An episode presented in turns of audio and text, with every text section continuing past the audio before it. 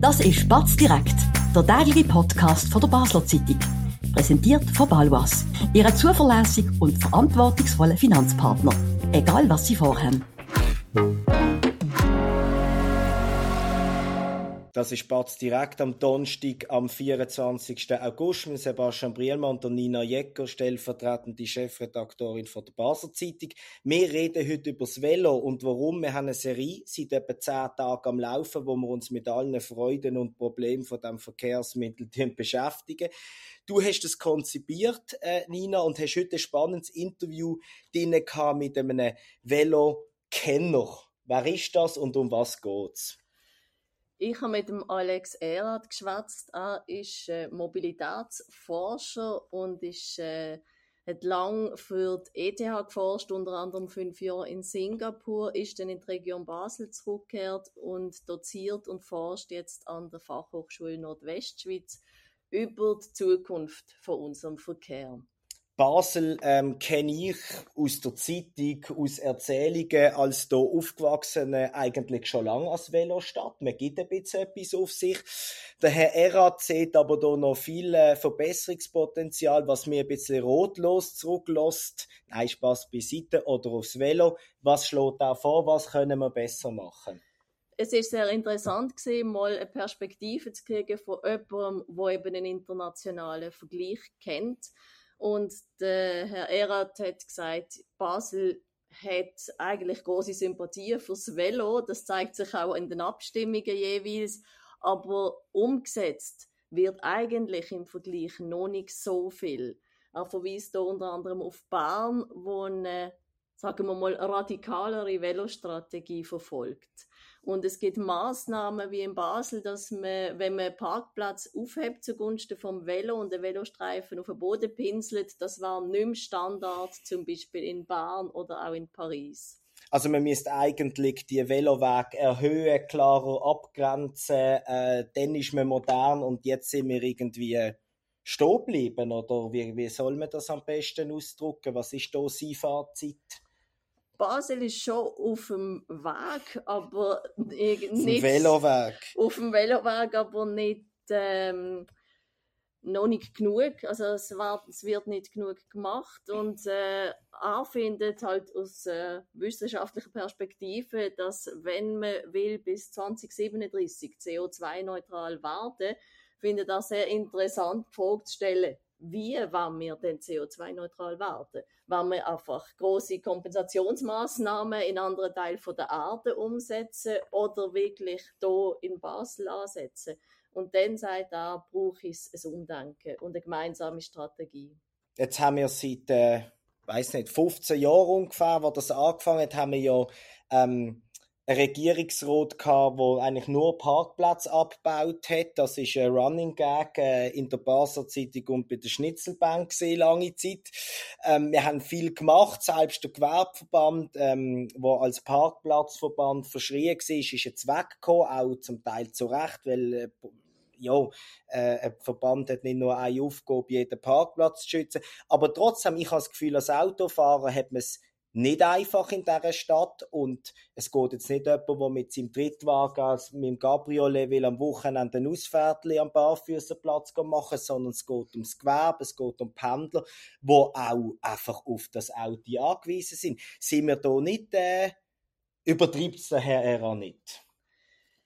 Es ist natürlich die Frage, wer ist wirklich aufs Auto angewiesen? Es ist, ich fahre selber auch Auto aber würde sagen, es war eigentlich verzichtbar. Und natürlich können wir sagen, wir möchten die individuelle Freiheit und Bequemlichkeit von gewissen Autofahrenden äh, schützen, auf eine gewisse Art und Weise. Aber wenn wir es äh, gesamtgesellschaftlich anschauen, dann ist natürlich meine persönliche Freiheit, mein Auto in die Stadt mitzunehmen und überall anzustellen und über einen Aschenplatz zu fahren, schränkt die Freiheit von anderen Menschen durchaus ein. Auf diesem Platz könnte auch jemand anders seine persönliche Freiheit auf eine andere Art ausleben. Und wenn wir uns jetzt vorstellen, dass zum Beispiel jetzt im Moment schiebt sich wahrscheinlich der Verkehr Meter für Meter über einen Luzerner Ring. Wenn wir uns vorstellen, dass jetzt all die Leute, die das auch mit dem Velo könnten machen und nicht aus Bequemlichkeit im die kommen Auto eben sitzen, aus Frankreich, das ist es eben. Wenn die jetzt auf dem Velo wären, würde das dort ganz anders aussehen. Es war leislicher, die Luft war besser, es hat nicht so viel Stau, was dann auch wieder da nicht so gut kommt, wo eben aufs Auto angewiesen sind. Das habe ich auch gelesen, dass er ja darauf verweist, dass gerade das Gewerbe davon könnte profitieren, die, die es wirklich brauchen. Wenn, wenn, wenn es insgesamt weniger gibt, gibt es weniger Stau. Ähm, ich zweifle da ein bisschen, weil ich habe schon das Gefühl, wenn man so am, wir sind ja hier am Aschenplatz daheim, wo jetzt nicht wahnsinnig äh, lässig ist mit dem Velo oder zu Fuß und auch nicht mit dem Auto durchzufahren, ist einfach für niemand toll, für die Tramli auch nicht. Es ist ein bisschen chaotisch, vor allem zu Feierabendzeiten. Und trotzdem habe ich das Gefühl, es geht relativ gut. Also so, dass Verkehrsteilnehmer, andere Verkehrsteilnehmer müssen schützen. Ich habe das Gefühl, so schlecht klappt das nicht. Vor allem bei so einem Chaosplatz wie im Maschenplatz. Auch da funktioniert. Also, Dringlichkeit ist mir noch nicht ganz klar. Fahrst du Velo in der Stadt? Selbstverständlich, selbstverständlich. Ich fahre nämlich kein Auto, weil ich bin ein verkappter Grüne, wie man ja weiß. Es hat andere Gründe, Bequemlichkeitsgründe. Ich bin sehr fürs Auto, ich bin aber auch fürs Velo. Ich finde, wer in der Stadt wohnt, muss nicht mit dem SUV die freie Straße darauf fahren. Also ich laufe am Morgen durch die freie Straße ins Büro, das ist überhaupt kein Problem. Kann man auch jedem empfehlen. Aber so der Audi-Hass, der macht mir schon ein bisschen Sorgen, weil die Verkehrs Teilnehmer, die ich am gefährlichsten und am ekligsten finde, sagen wir jetzt als Fußgänger gesprochen, das sind die elenden E-Bikes, die man weder hört, aber irgendwie mit 45 Kilometern da an mir vorbei ähm, brausen, ohne Rücksicht auf Verlust. Die Lastenvelo, die sehr breit sind, was irgendwie gewisse Leute auch noch nicht ganz im Griff haben, weil das ist dann doch ein batteriebetriebenes 30 Kilo schweres ähm, Instrument. Also Gibt es nicht vielleicht andere Sachen, wo man zuerst müsste auch noch eine Äugel drauf werfen Wenn jetzt die E-Bikes und die Lastenvelo auf einem abgetrennten Veloweg unterwegs sind, dann nimmt das natürlich auch wieder den Druck von, äh, von den Fußgängern weg. Und es ist auch für die Autofahrenden angenehmer. Weil so sicher wie du dich mit dem Velo in der Stadt fühlst, so geht es längst nicht allen. Und es hat durchaus äh, Strecken, die sehr unangenehm sind, nach wie vor auf dem Velo zu machen. Und ob ich jetzt als Fußgängerin oder ein Kind einen Unfall hat mit einem E-Bike oder mit einem SUV, macht im Ergebnis ziemlich sicher einen gravierenden Unterschied. Und äh, du redest vom Hass auf die Autofahrenden. Wenn ich Online-Kommentare anschaue, besteht auch ein großer Hass ähm, äh, in die Gegenrichtung. Und das ist etwas, ich verstand es auch nicht ganz. Nein, es also ist wenn nachher bei einem Artikel, wo es darum geht, Tipps für Velofahrende, äh, nachher kommentiert wird, es braucht keine sicheren Velowege, dann habe ich ein großes Fragezeichen. Nein, es braucht für alle Sicherheit. Da bin ich total einverstanden und ich finde auch, äh, eigentlich das, das ist ein, ein Fehler von mir. Es gibt kein Audi-Hass. Es ist nicht Hass. Hass ist etwas anderes. Es ist ein Kampf. Es ist ein um Kampf. Es ist ein Kampf um den Platz. Vielleicht auch ein bisschen politischer Kampf irgendwo durch. Das ist ja okay. Ähm, was ich aber noch, noch, noch rasch will loswerden, ist, ist, ist Folgendes. Ähm, du hast es vorhin rasch angesprochen, was der Herr Erhard gesagt hat mit der, mit der Netto Null Klimainitiative, die wir bis 2037 äh, müssen umsetzen Was bedeutet das eigentlich für den ÖV, wo wir ja eigentlich auch wollen und sollten fördern? Also in der Stadt, das sagt er klar, werden wenn Verbesserungen auf dem Velonetz werden auch am ÖV schaden. Also wir rechnen damit. Am Autofahrer und am ÖV-Gänger. Wir, wir rechnen damit, also am ÖV schaden, indem dass er weniger Passagiere wird haben. Aha, also finanziell wird es Finanziell, finanziell genau. schaden. Wir rechnen damit, dass auf Stadtgebiet von drei Leuten, die aufs Velo wechseln, zwei vom ÖV wechseln Okay. und noch ähm, jemand vom Auto. In der Agglomeration sieht man das Verhältnis gerade wieder umgekehrt, warum man auch sagt, man muss die Agglo Aglo-Gemeinden in die Planung mit einbeziehen. Was hat er denn dort für Vorschläge? Wie kann man eine Aglo-Gemeinde, also Aglo-Gemeinden untereinander, aber auch Aglo in die Stadt, was schlägt er da vor? Er schlägt vor, dass man eben dort auch zwischen den Gemeinden abtrennte ähm, zweispurige Velowege macht und auch sichere Routen in die Stadt. Und zwar eben nicht so, wie es ähm, Velostrategie in Basel-Stadt vorsieht, dass man auf dem Pendlernetz sagt, das sind sowieso geübte Velofahrende, die brauchen nicht viel, sondern dass man es als Basisnetz anschaut, wo man eben auch ungeübte Leute wieder aufholen, die vielleicht im Moment noch Angst haben, in der Stadt Velo zu fahren so gut, solange es keine Aargauer sind, egal mit welchem Verkehrsmittel, spielt es ja eigentlich nicht so eine Rolle. Ähm, der letzte Punkt, der ist nicht vorgekommen, aber du hast es ein bisschen angetönt mit der Angst vor den Velofahrern, dass sie sich nicht mehr so sicher fühlen. Das habe ich das Gefühl, regt die Leute noch viel mehr auf als die Autodiskussion, nämlich, dass die Velofahrer ständig auf dem Trottoir unterwegs sind. Das ist ein riesen Mais immer, das hört man, das nimmt unglaublich zu.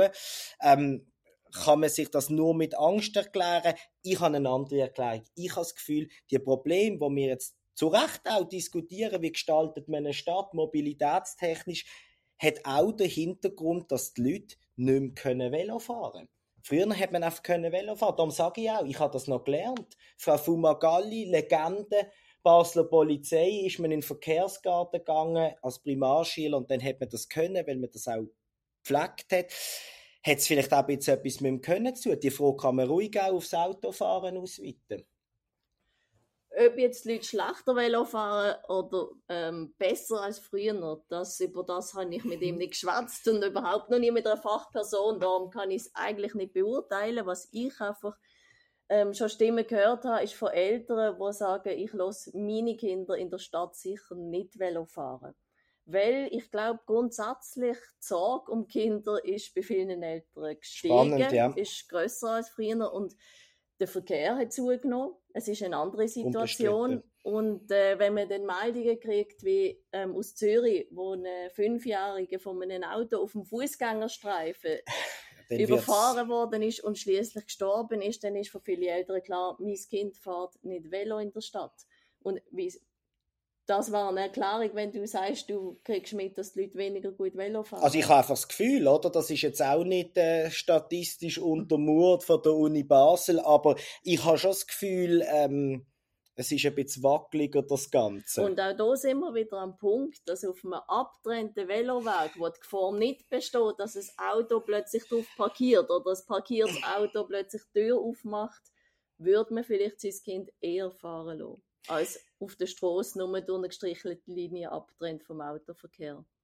Wunderbar, dann schauen wir an, was, ähm, was hier passiert. Als allerletzte Frage zum Abschluss. Der Herr Erat hat ja einen sogenannten Simulator gebaut, gemacht, entwickelt, durch, jetzt weiß ich gar nicht im Detail, wo man kann quasi in seiner Stadt, wenn es genug Daten gibt und das technisch möglich ist, durch eben die Straßen fahren und an, wenn das viele Leute machen, dann merkt man ja ein bisschen, was man allenfalls ähm, könnte machen. Wäre das eine Option für Basel? Gibt es da irgendwie Kontakt mit dem Kanton und dem Herrn Erat? In Bern ist er ja zum Beispiel schon gesehen entwickelt hat er das ja in Singapur, genau, wo man überhaupt kein Bewusstsein hat fürs Velo und da hat er das als ETH-Forscher dort entwickelt.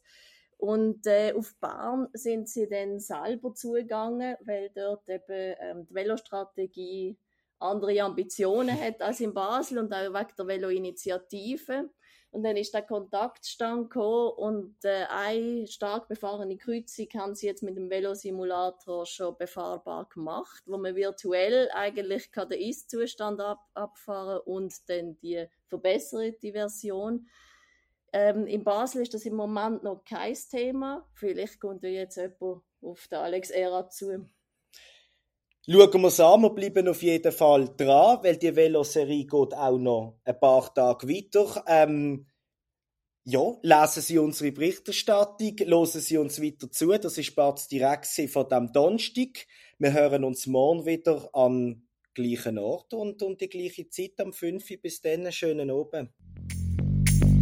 Das war Batz direkt, der tägliche Podcast von der Basler Zeitung. Von Montag bis Freitag immer am 5 Uhr oben auf batz.ch. In der App und überall, was Podcasts gibt.